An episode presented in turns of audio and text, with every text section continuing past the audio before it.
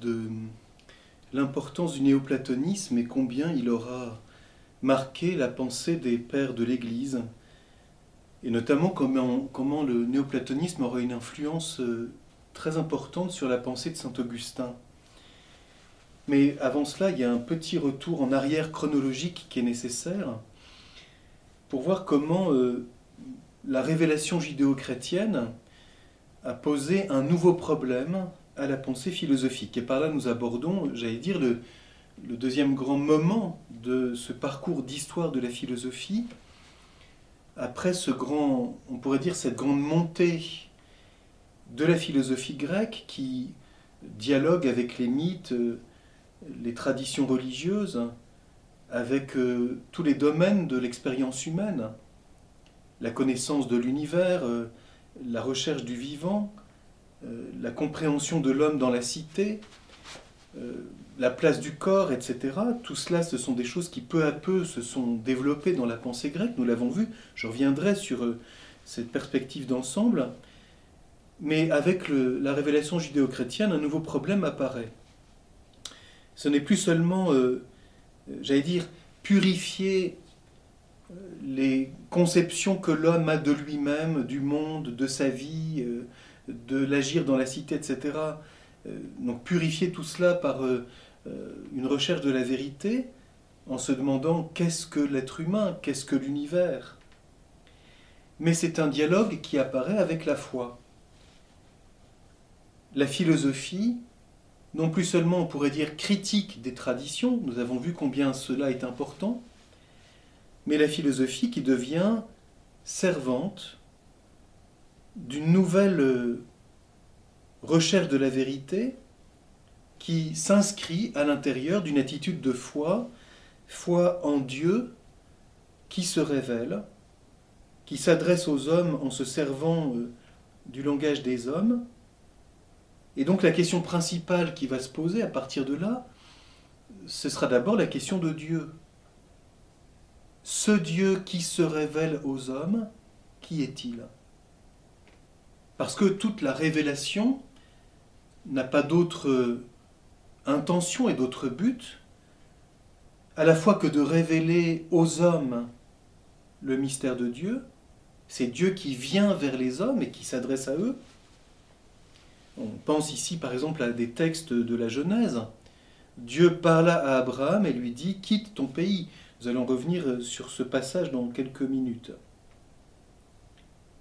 Et qui s'adresse aux hommes pour leur dire qui il est, mais aussi qui est l'homme aux yeux de Dieu.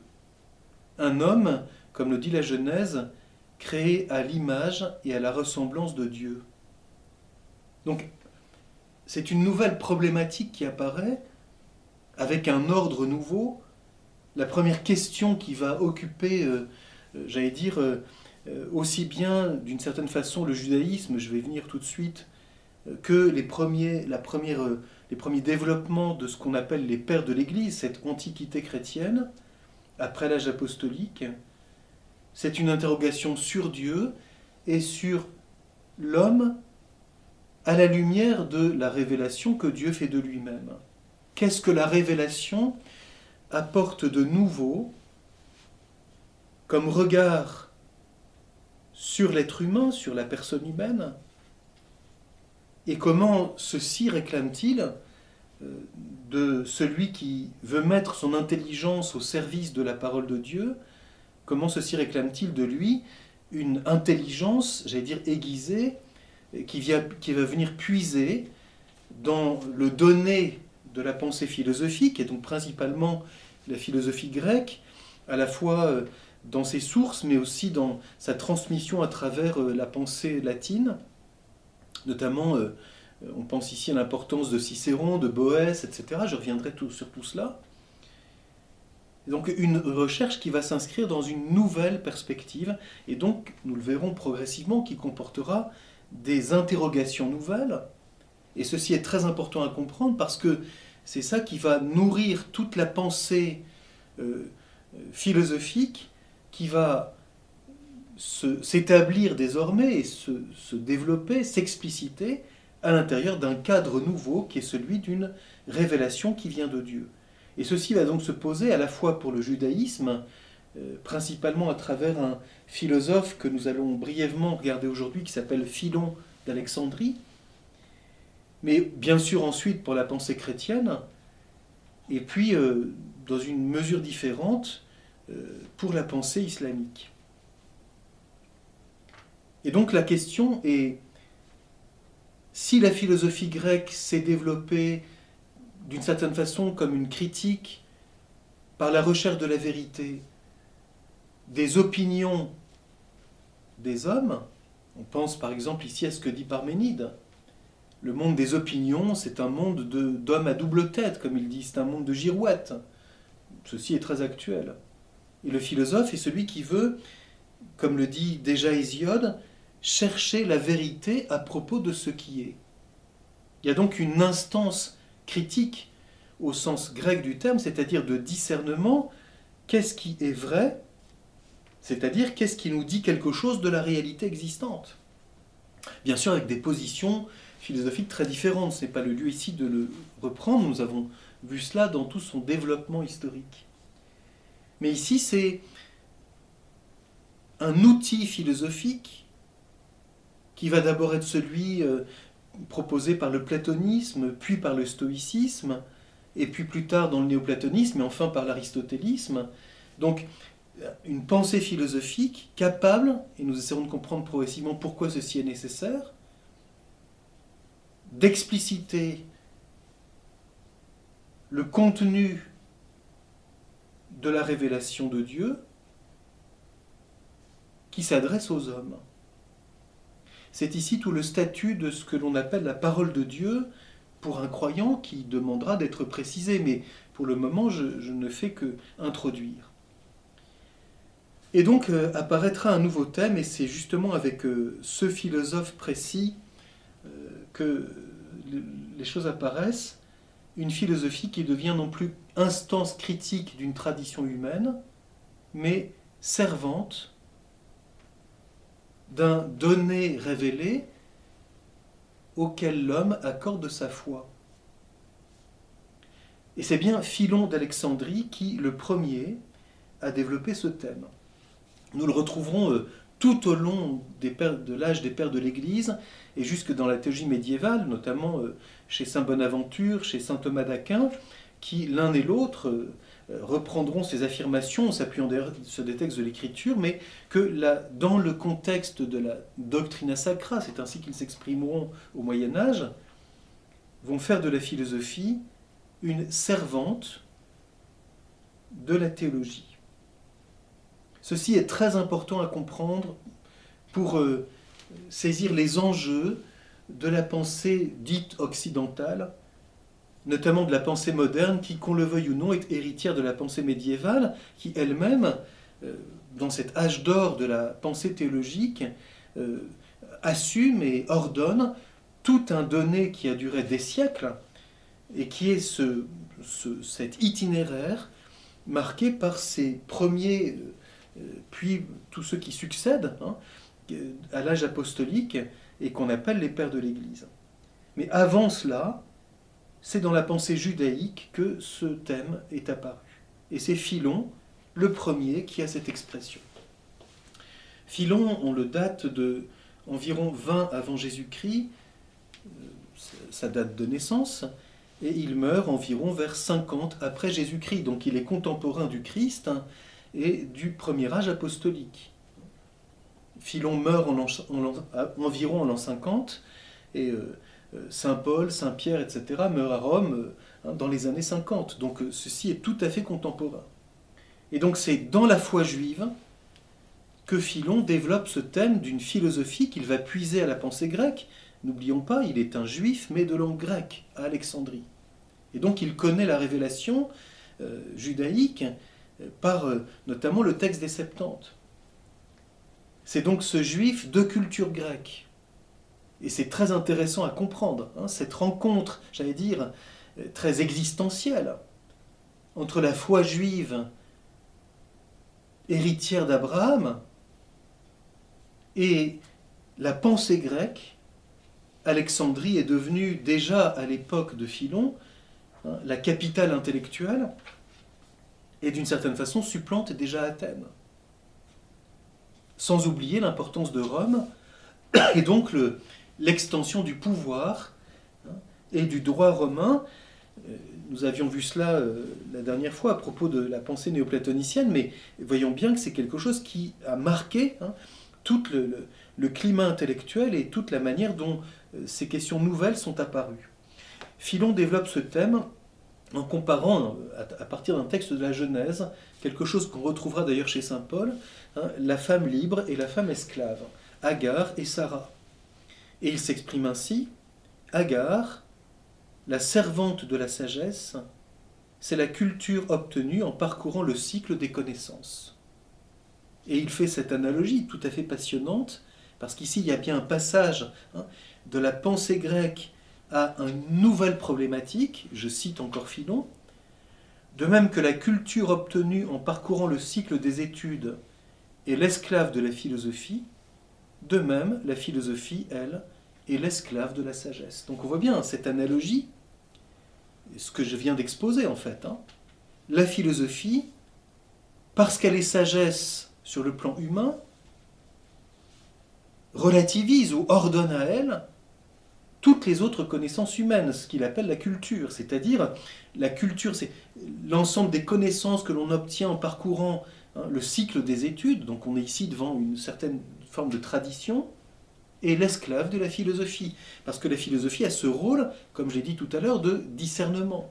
Et surtout, parce qu'elle est sagesse, elle seule a ce rôle critique, à la fois de discerner la vérité la plus profonde et ce que chaque connaissance apporte à la vérité, mais aussi de tout ordonner.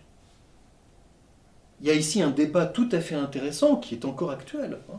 Il est posé dans la pensée contemporaine, en particulier par Husserl, mais il demeure toujours actuel. J'allais dire, l'effacement de l'importance de la philosophie a d'immenses conséquences sur l'ensemble des connaissances humaines, parce que qu'on le veuille ou non, la philosophie seule est sagesse en tant qu'elle s'intéresse à l'homme et à sa finalité.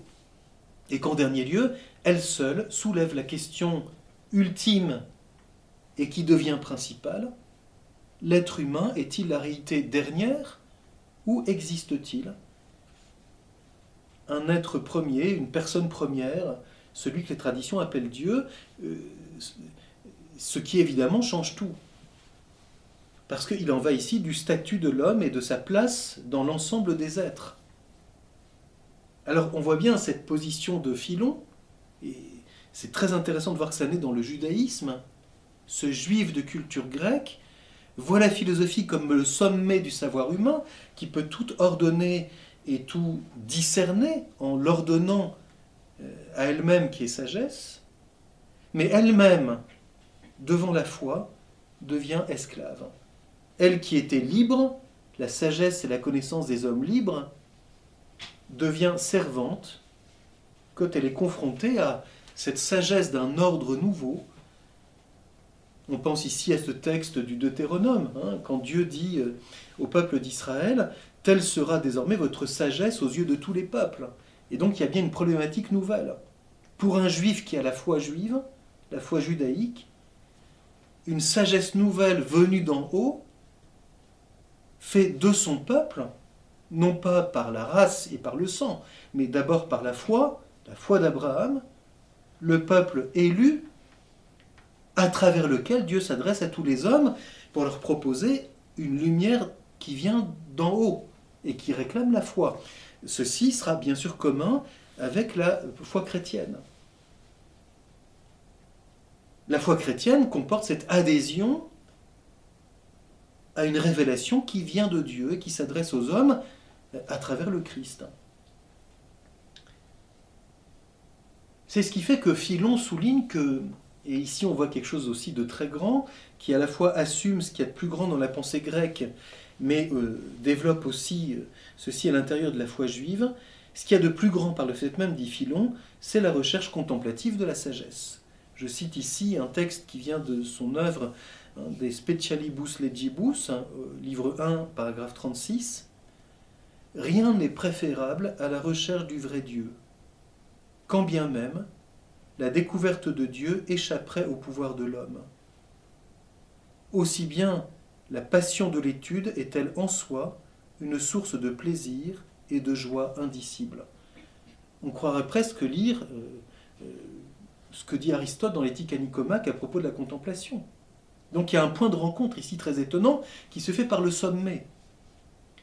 Le sommet de la philosophie, c'est la recherche contemplative de la vérité qui s'achève hein, dans cette vie de contemplation qui réclame l'étude, c'est-à-dire cette recherche assidue de la vérité, dans laquelle, activité contemplative, dans laquelle l'esprit, le nous humain, trouve son point ultime de repos.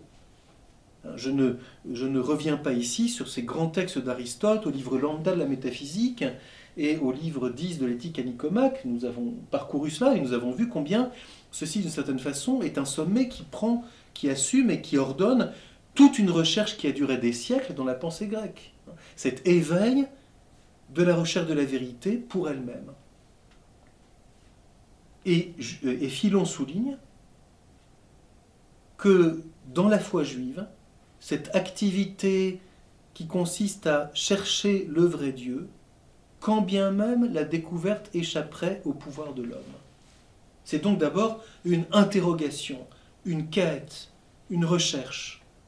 La recherche théologique, à l'intérieur de la parole de Dieu, c'est donc ce qu'il y a de meilleur. Philon va le développer en disant que, et là on voit qu'il assume toute une part de la pensée platonicienne, c'est ce qui fait que certains ont dit Philon euh, euh, c'est avant tout une influence platonicienne, c'est par exemple la position de Festugière. Euh, d'autres diront que ils, insisteront sur l'influence stoïcienne, parce que Philon, nous allons voir dans quelques instants, insistera sur l'ascèse nécessaire à, cette recherche contemplative. toujours est-il qu'il y a quelque chose d'original chez lui, et que la recherche de Dieu, comme passage du visible à l'invisible, est au cœur de la recherche euh, qui est la sienne. Euh, il dit, il a ce sens très profond, il faut passer du visible à l'invisible en comprenant en même temps que Dieu est incompréhensible, lui qui pourtant remplit le monde de sa présence. Donc cette espèce de paradoxe Dieu est présent à tout ce qui est. Et nous allons voir que chez Philon, il y a comme deux arguments principaux euh, de cette quasiment intuition de l'existence de Dieu, tout en affirmant, et ceci va bien à l'intérieur de la foi juive, qu'il est incompréhensible, que Dieu est inaccessible, qu'on ne peut pas le concevoir.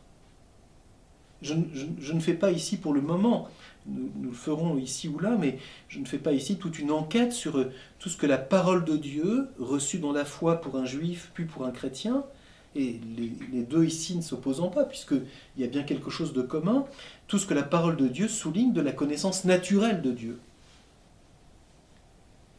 Mais pour Philon, il y a donc euh, deux affirmations qui ne sont pas contradictoires et que nous retrouverons jusque dans la pensée médiévale. Premièrement, l'existence de Dieu est un problème majeur. Ça devient le problème, mais j'allais dire quasiment premier, de la pensée humaine. Parce que si Dieu n'est pas, alors la foi est un mythe. Et on sait combien cette position est encore fameusement actuelle. Un philosophe contemporain souligne que le Christ lui-même est un mythe. Donc si Dieu n'est pas, la foi est un mythe. C'est une construction humaine, imaginaire, certes très, très très riche, très cohérente, tout à fait utile pour vivre. C'est une culture passionnante, mais en voie de disparition. Mais enfin, on n'a quand même pas fait mieux. Mais ça n'est pas réel. Donc, nous voyons ici apparaître un thème qui va être très présent chez les pères de l'Église, ce qu'on appelle l'apologétique, à savoir, à l'intérieur de la foi, pour pouvoir faire une théologie, il faut d'abord montrer que l'existence de Dieu est quelque chose qu'on peut démontrer. Sans quoi, tout ce que la foi reçoit, tout ce à quoi on adhère, n'a aucun sens, n'est pas autre chose qu'une construction humaine, et donc on retombe sur le lien entre une critique et une tradition humaine. Et Philon souligne que si le divin existe, ei si le divin existe, si le divin existe, ceci n'est pas très difficile à, affirmer, dit-il. On va voir de quelle manière.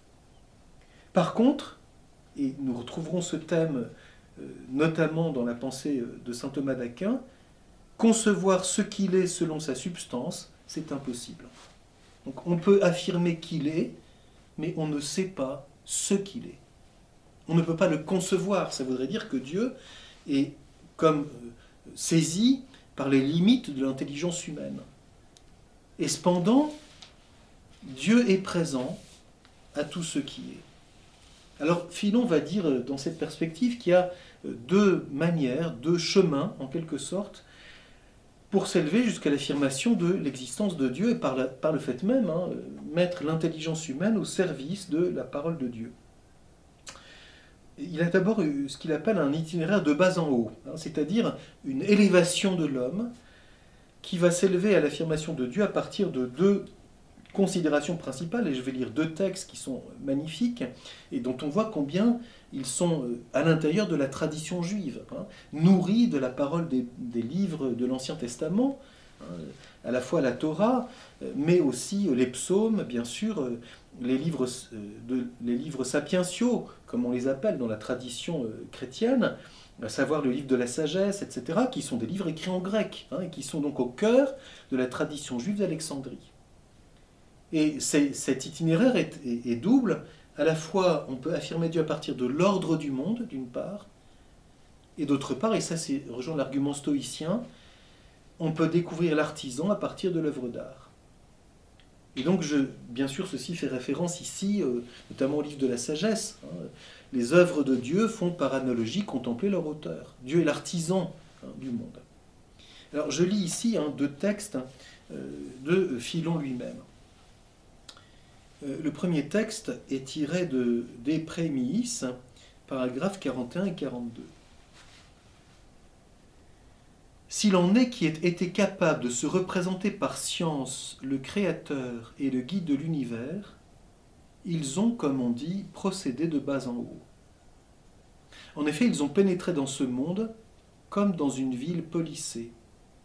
Ils ont contemplé la terre immobile avec ses montagnes et ses plaines, couvertes de champs, d'arbres, de fruits, et aussi d'animaux de toutes espèces, et les mers sur elles étalées, et les lacs et les rivières à régime régulier et torrentiel, et l'équilibre de l'air et des vents, et la succession harmonieuse des saisons de l'année, et finalement le soleil, le soleil et la lune, les planètes et les étoiles fixes, le ciel entier distribué en cohortes avec son armée particulière, monde véritable faisant sa ronde dans le monde. Dans l'admiration et la stupeur, ils aboutirent à une conception conséquente avec les faits observés, à savoir que de telles splendeurs et qu'un ordre aussi extraordinaire ne se sont pas produits tout seuls, mais par le fait de quelques démiurges créateurs, et que nécessairement il existe une providence.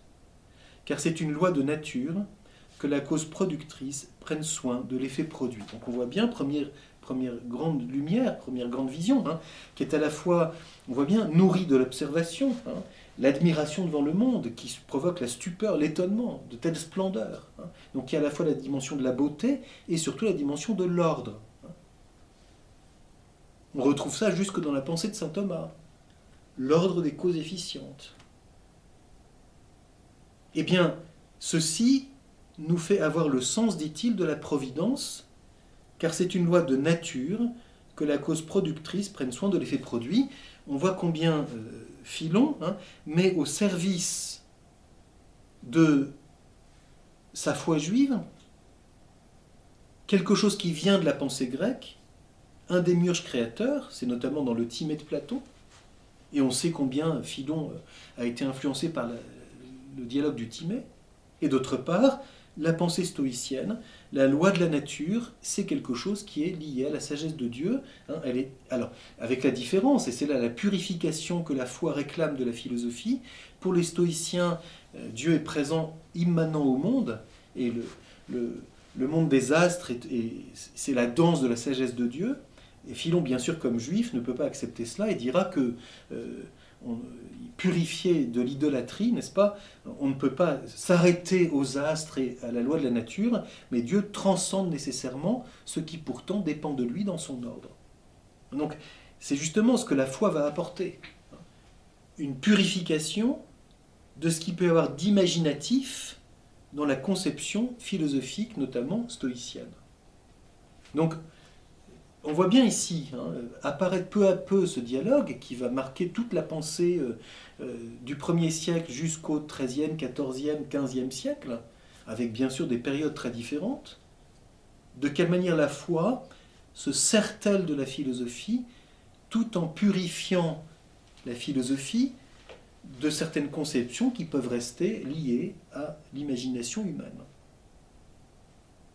Donc la foi, loin d'éteindre l'intelligence, contrairement à ce que disent tous les esprits chagrins, réclame une intelligence qui va beaucoup plus loin, qui se libère de ce qui en elle est encore marqué par des conceptions imaginatives. La foi, pour un véritable croyant, est une exigence de vérité. La deuxième, deuxième aspect de cet argument de bas en haut, comme il dit, c'est euh, à partir de euh, la vision de l'œuvre d'art et de l'artiste. Donc lié à la causalité exemplaire, c'est-à-dire si tout a été, euh, si tout nous semble ordonné comme par un architecte, c'est qu'il y a quelqu'un qui a conçu cela hein, avant, que ceci, avant que ceci existe. Donc l'œuvre est le reflet hein, de la pensée de l'ouvrier les premiers philosophes ont cherché comment nous avons eu la notion du divin. Ensuite, d'autres, qui paraissent d'excellents philosophes, ont dit que c'était d'après le monde, ses parties et les puissances qui y résidaient que nous nous étions fait une idée de la cause. En effet, si l'on voit une maison soigneusement construite, avec des vestibules, des portiques, des appartements d'hommes et de femmes, et avec tous les autres bâtiments, on se fera une idée de l'artisan qu'il a faite. Car on ne pensera pas que la maison a été menée à son achèvement sans art ni démurge. On retrouve le thème du démurge qui est chez Platon. Et on sait combien cette conception-là va peu à peu se purifier, jusque dans la pensée médiévale. Hein. Dieu créateur n'est pas un démurge qui se contente d'ordonner une matière. Ça, c'est Platon. Il est lui-même celui qui a voulu la matière. Donc il ne coopère pas avec quelque chose, il est comme un artiste, mais cette analogie ne porte que sur un point. Mais ceci mettra du temps hein, à s'expliciter. Hein, donc il y a ici toute une question qui est soulevée, l'analogie entre l'acte créateur et l'activité artistique. Il en est aussi de quelque chose qu'on retrouve jusque dans la pensée contemporaine, en particulier chez Nietzsche. Il en est aussi de même d'une cité, d'un navire et de tout objet construit, petit ou grand. Et de la même façon, celui qui est entré comme dans une maison ou une cité très grande dans ce monde-ci, celui qui a contemplé le ciel tournant en cercle et contenant tout en lui, les planètes et les astres fixes mus d'un mouvement invariable et identique à soi, bien réglé et harmonieux, utile à l'univers, et la Terre à la place centrale qui lui a été assignée, et à leur place dans la région intermédiaire les couches d'eau et d'air, et encore les êtres vivants, mortels et immortels, la variété des plantes et des fruits. Celui-ci conclura sans doute que tout cela n'a pas été fabriqué sans un art achevé, et qu'il existait et qu'il existe le démurge de cet univers-ci, Dieu. Ceux qui raisonnent ainsi atteignent Dieu par son nombre et conçoivent l'ouvrier par ses œuvres. Donc on voit bien, hein, on ne peut pas savoir ce qu'est la sagesse de Dieu, mais d'un ordre dans la nature, nous pouvons avoir, et pour lui c'est une connaissance quasi intuitive, nous pouvons avoir l'intuition de l'existence d'un créateur qui a tout pensé dans sa sagesse. Mon propos n'est pas ici de dire que tout ce que dit Philon est parfaitement exact, c'est simplement d'exposer d'abord hein, l'essentiel de sa pensée et de voir ensuite peu à peu combien ceci est une, recherche qui va marquer toute la, suite de la, pensée euh, philosophique. À l'intérieur, de la foi, donc dans une sagesse dite théologique. Ça, c'est la première voie, hein, de bas en haut. Et puis, il y a une deuxième voie qui est celle de ce qu'il appelle la voie des saints, hein, donc une voie de sainteté et des amants de Dieu. Connaissance reçue de Dieu lui-même. Donc, ici, il y a encore une question tout à fait intéressante. La foi comporte un acte d'intelligence qui comprend en lui-même, en elle-même, l'adhésion à l'existence de Dieu. Et donc Philon va dire que c'est cela, on peut s'y préparer par une vie d'ascèse, de conversion, mais c'est un don de Dieu, de Dieu qui vient se révéler. On peut s'y préparer par le dépouillement. Donc ici, on voit comment Philon utilise plutôt la dimension morale d'une philosophie conçue comme ascèse, hein, qu'on trouve dans toute la pensée grecque, même dans l'épicurisme, nous l'avons vu. C'est-à-dire une mise en ordre de la vie de l'homme qui, se libérant de, du visible, des passions extérieures, etc., s'intériorise, hein, et donc développe en lui-même le réalisme de son esprit. On pourrait dire déjà une certaine voie d'intériorité, à laquelle, pour Philon, Dieu répond en se révélant, et, il fait de, cette science des saints, l'exemple qu'il cite est Abraham. Abraham, dit-il, a quitté son pays, c'est-à-dire la science des Chaldéens, à savoir l'astronomie, se détournant des idoles qui consistent à considérer que les astres sont divins, chose qu'on retrouve jusque dans le stoïcisme, pour se tourner vers celui qui est l'unique vrai Dieu. Hein, on sait combien, dans la pensée juive et dans la foi juive, hein, un des thèmes principaux de l'Ancien Testament, c'est se purifier de l'idolâtrie. Il suffit de relire le passage de la sagesse que j'ai cité tout à l'heure et qui est un, des livres hein, de la Bible écrit en grec. Les, les hommes, dit-il, dit ce livre de la sagesse, ont pris les œuvres pour l'auteur. Et puis, l'auteur du livre de la sagesse fait cette espèce d'ironie. Hein. Si donc ils ont été séduits par la beauté des astres, à tel point qu'ils les prennent pour des dieux, combien, plus doivent-ils considérer que leur auteur est encore plus grand, encore plus beau, encore plus puissant? Et donc, ne pas s'arrêter à la fascination qu'exerce sur nous l'ordre du monde, mais remonter à la source. Et pour, pour Philon, c'est cela l'itinéraire de Abraham qui quitte la Chaldée, et donc intérieurement qui quitte la science des astres, pour se tourner dans la foi vers l'auteur de toutes choses, en considérant que devant Dieu, rien n'est qui puisse subsister. Je cite ici le dernier texte de Philon, c'est tiré du De Somniis, donc des, rêves. Hein. Abraham sut progresser et se perfectionner pour acquérir le plus haut savoir.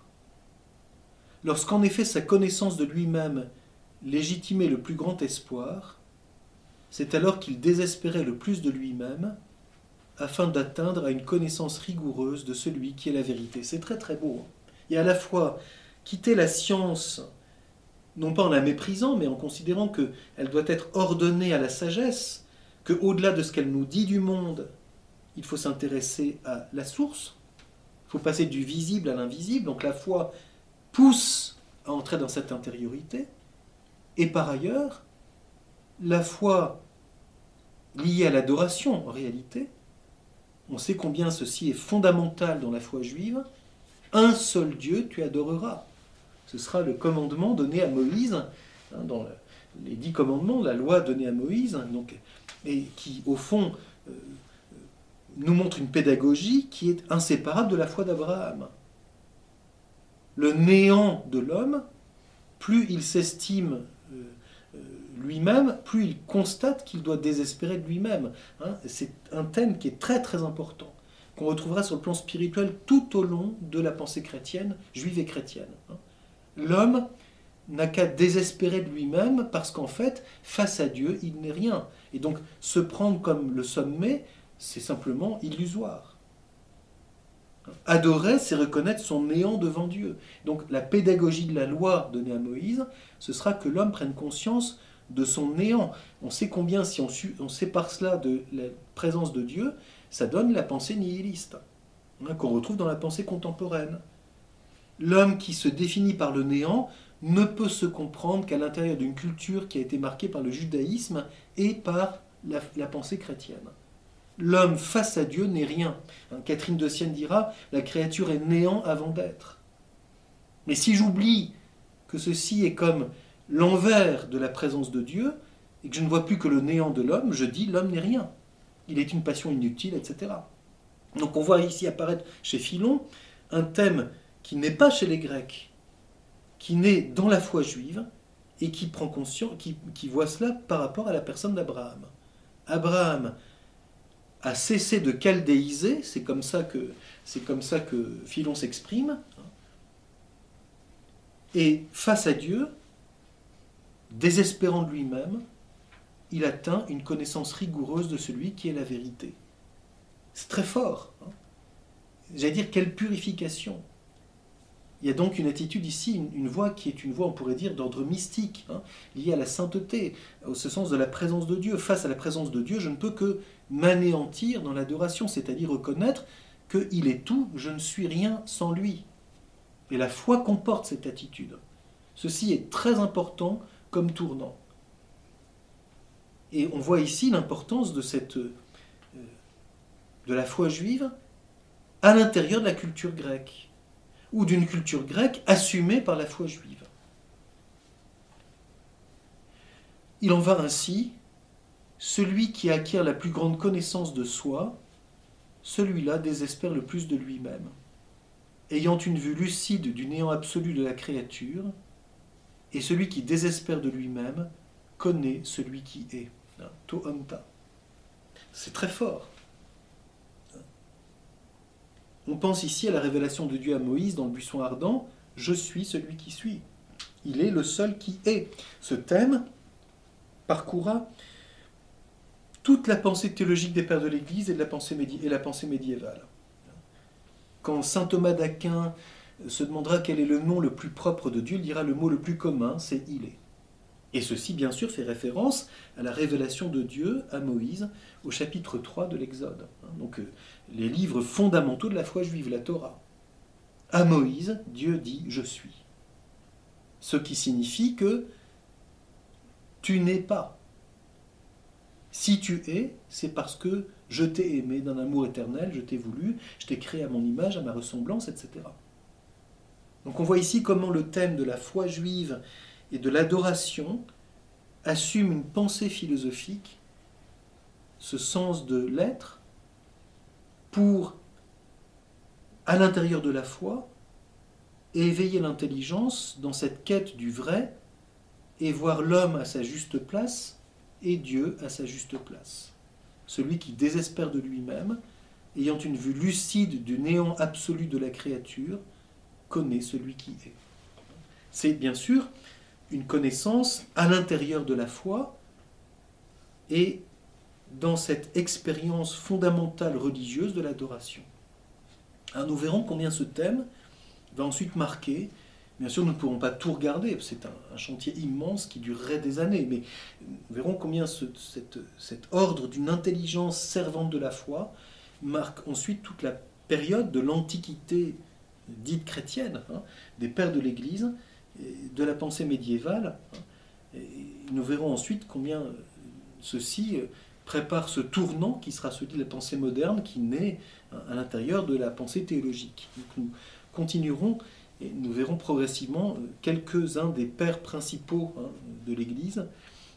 Bien sûr, il y a ici la place tout à fait importante de Saint Augustin, mais pas seulement. Et puis nous, nous verrons quelques aspects, bien sûr, de la pensée médiévale, toujours dans cette perspective.